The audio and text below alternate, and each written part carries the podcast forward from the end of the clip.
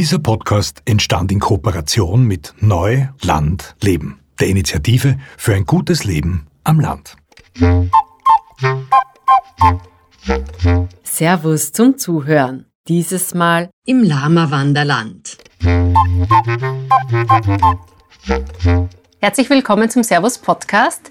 Wir sitzen hier auf einer kleinen überdachten Terrasse und werden neugierig beäugt, wobei das eigentlich auf Gegenseitigkeit beruht, weil da schräg gegenüber ist ein Lama-Alpaka-Stall.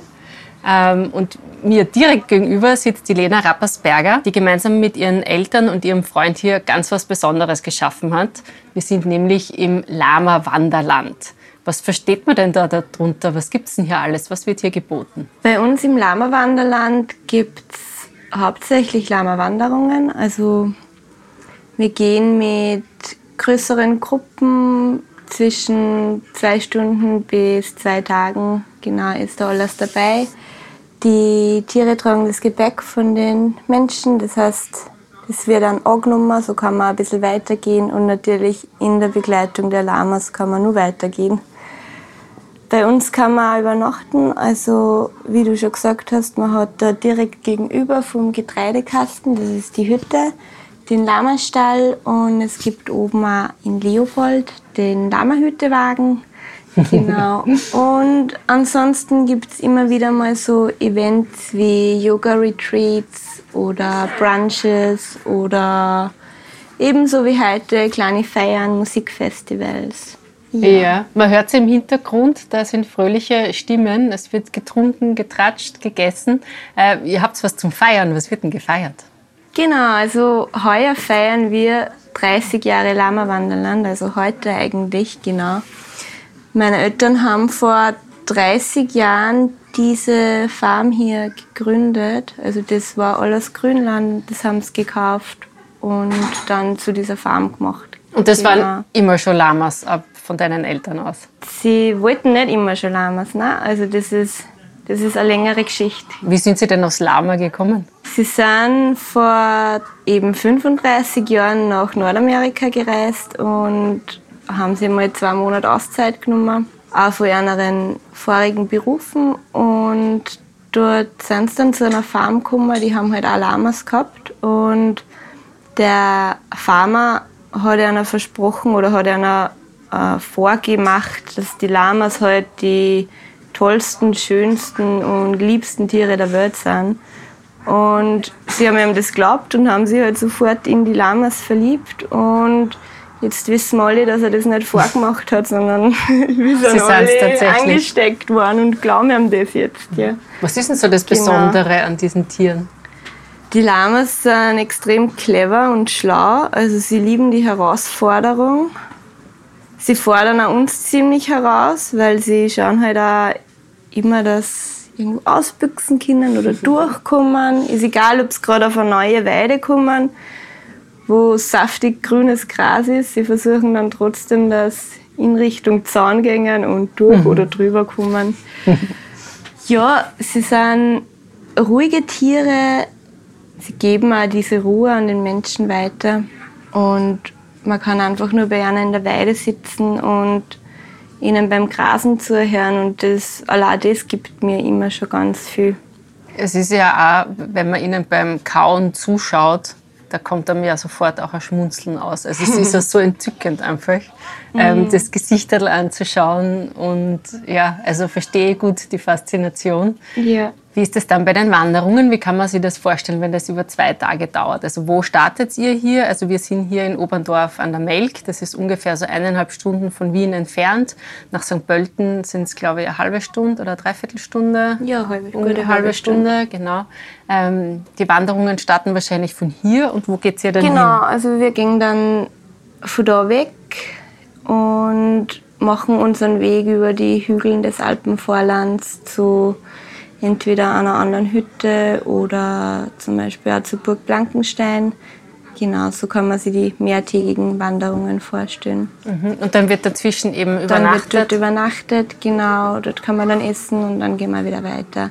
Der Papa hat früher auch immer einen Teil vom Jakobsweg gemacht, vom Stift Göttwerk zum Stift Melk. Das war auch dreitägig. Wer interessiert sich denn für so Lama-Wanderungen? Wer ist denn da dabei? Die Zielgruppe ist eigentlich, also wir haben nicht wirklich eine Zielgruppe. Ganz bunt gemischt, ähm, also genau, Familien. Naja, es sind schon relativ viele Städte auch, vor allem die Schulklassen. Es kommen viele Schulen von Wien raus aufs Land, was ja auch echt extrem wichtig ist für die Kids. Und sonst allgemein echt ganz bunt durchgemischt. Aber halt, ja, meistens liebe Leute. also wir haben auch Freude mit unseren Gästen. Schön. Genau. Und bei den, also über Airbnb haben wir jetzt da den großen Vorteil für uns, dass ganz viele verschiedene Menschen aus verschiedenen Ländern kommen und wir halt auch kulturell viel, viel aus der Welt mitkriegen. Da in dem Dorf, in Oberndorf, wo wir 800 Meter zum nächsten Haus haben. Genau. es ist und wirklich ist sehr ländlich. Gell? Was schätzt du so am Landleben? Weil du bist ja dann hier aufgewachsen. Mhm. Was ist für dich so das Spezielle dran? Warum bist du hier auch äh, geblieben? Ich mag ganz speziell die Langsamkeit, die das Landleben erlaubt und an die man sich eigentlich auch anpassen muss, weil sonst geht es halt nicht. Ich will nicht immer mit dem Auto fahren und dann brauche ich halt mit dem Rad einmal eine halbe Stunde von A nach B. Aber man hat dazwischen die Zeit für einen selber, wo man einfach nur ja, an nichts denken muss, nur mit dem Rad fährt. Genau, und es muss nicht alles so schnell gehen und man hat nicht so viele Menschen rundherum, sondern nur die Natur und einfach den Einfluss von der Natur auf das eigene Gemüt, das gibt mir halt voll viel. Hast du schon mal darüber nachgedacht, in die Stadt zu ziehen oder hast du schon mal länger woanders gewohnt, wo es städtischer war? Also in die Stadt zu ziehen für immer war für mich nie ein Thema, aber zum Studieren eventuell hätte ich es mir gut vorstellen können. Ich bin auch immer wieder gerne mal für eine längere Zeit in der Stadt und mein Auslandspraktikum habe ich in England gemacht, in Bournemouth, das ist auch eine größere Stadt. Und das hat mir dort auch sehr gut gefallen, aber ich glaube hauptsächlich, weil es an der Küste ist und am Meer. Also ja gut, das ist dann natürlich andere was Besonderes. Ja. Und du hast ja dort äh, in de deinen Auslandsmonaten auch jemanden ganz Wichtigen kennengelernt, den du da gleich mitgenommen hast aufs Land. Genau, also nicht gleich. Mhm. Es war, ich glaube, nach einem halben Jahr ist der Josh nach Österreich gekommen. Wir haben uns ein paar Mal dazwischen getroffen und dann ist er aber tatsächlich mit seinen großen Koffern in Wien gelandet und hat die auspackt und war seitdem da, genau, und hat da jetzt seine Wurzeln geschlagen. Mhm. Das ist jetzt sieben Jahre her, richtig? Genau, bald acht Jahre. Mhm. Also, na stimmt, seit sieben Jahren ist er in Österreich. Wie war das für ihn, so dieser, dieser Wechsel vom Stadtleben ins Landleben? Und dann, das ist ja nicht nur so ein bisschen Land, sondern hier ist man mhm. ja so mhm. richtig weit draußen. Was waren denn da für ihn so die größten Herausforderungen? Oder wo hast du gemerkt, okay, da braucht er jetzt ein bisschen Unterstützung oder war er da und er war da? Also, ich glaube, für den Josh war die Integration in unserer Familie eben extrem wichtig. Dass er eine österreichische Familie gehabt hat und das Landleben insofern hat er von Anfang an eigentlich sehr gut gefallen und das hat er genossen, aber es war schon ein bisschen schwierig, weil er nicht so leicht Anschluss gefunden hat am Anfang, weil er halt auch in einem Ötter war, wo jeder seine Freundesgruppen hat und deshalb hat es schon ein bisschen gebraucht, aber er ist einfach offen auf die Leute zugegangen und seien wir uns ehrlich, es redet ja jeder gern mit einem Engländer. Ja, dieser Dialekt ist also, ja super schön. genau. Jetzt steht er mittlerweile hinter der Bar und führt Schmäh auf Deutsch genau, und auf, auf Englisch und auf Mostfindlerisch.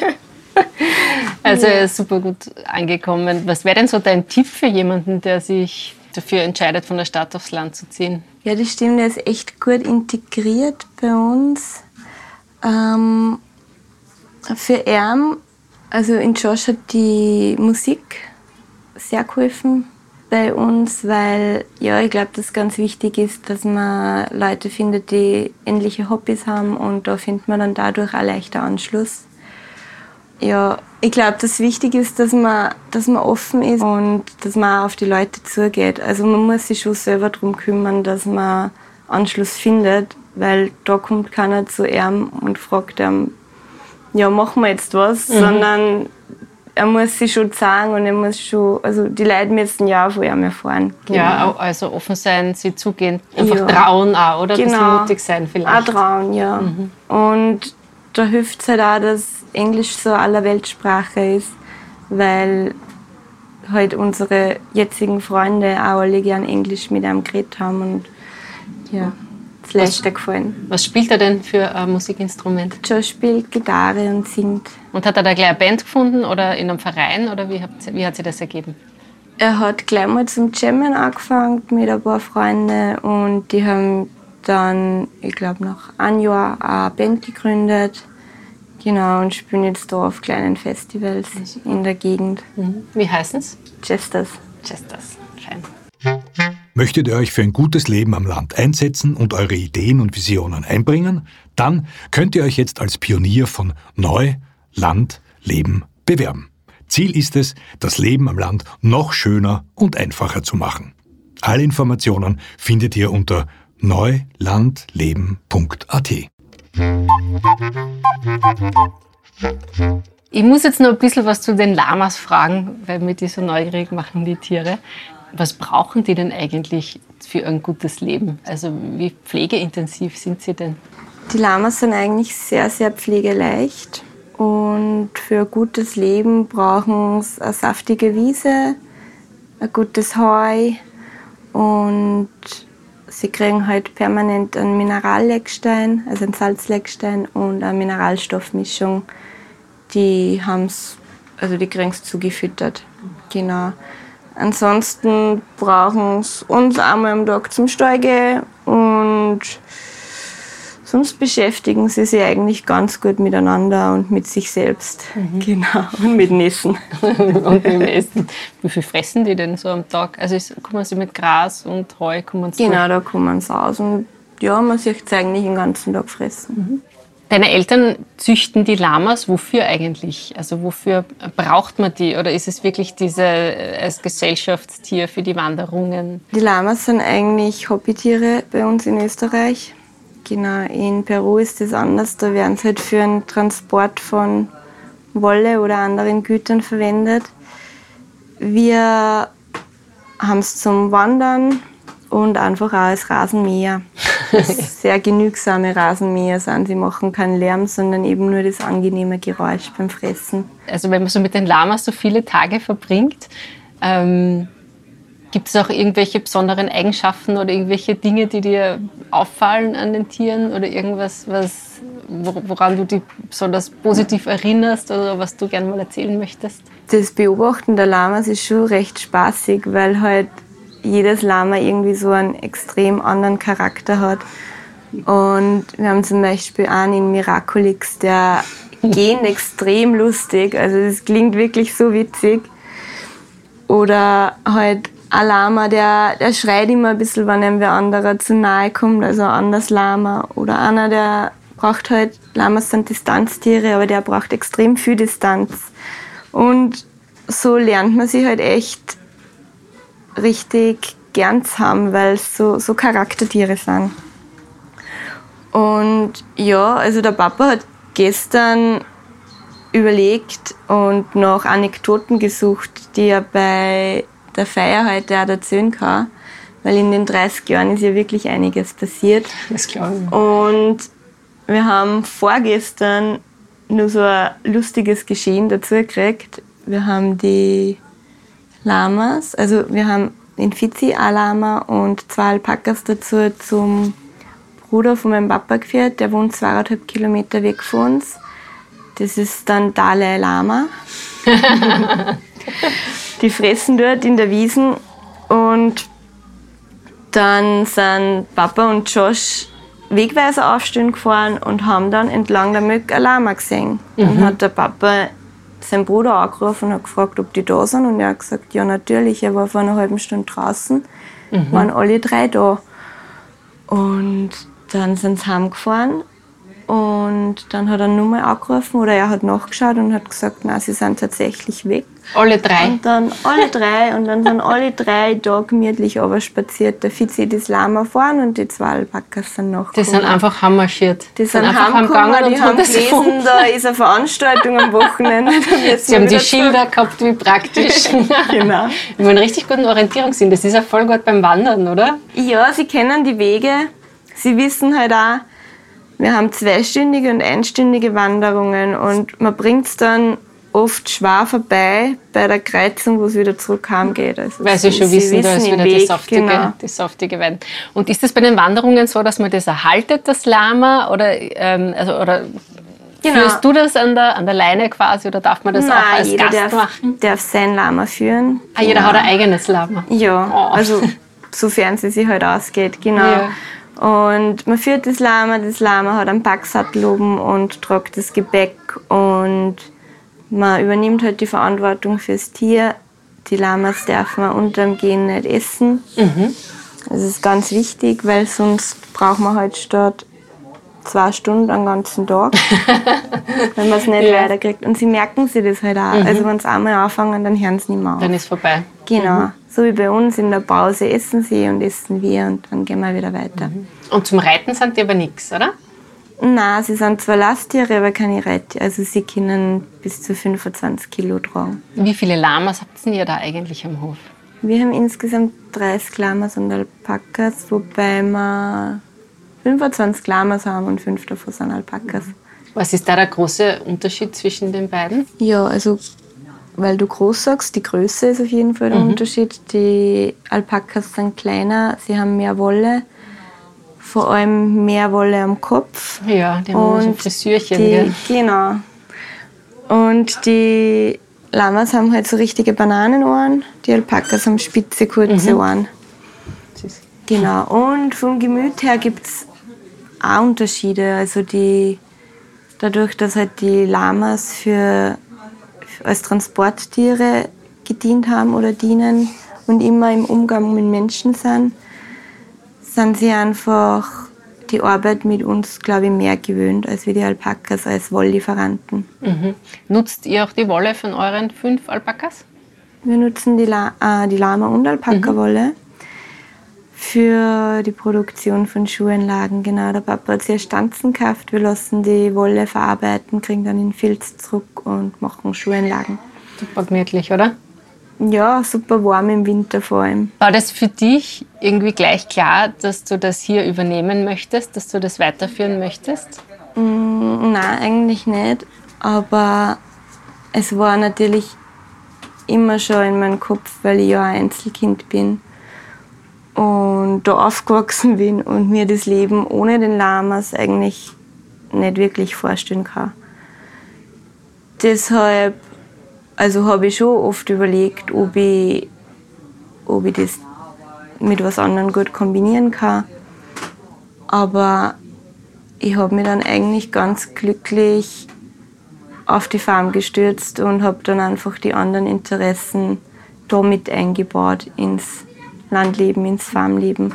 Eins muss ich jetzt aber noch fragen am Schluss, weil das ist natürlich das, was einem sofort in den Kopf kommt, wenn man an einen Lama denkt. Und als Kind hat man immer schon gehört, bitte geh einen Schritt zurück, weil die können spucken.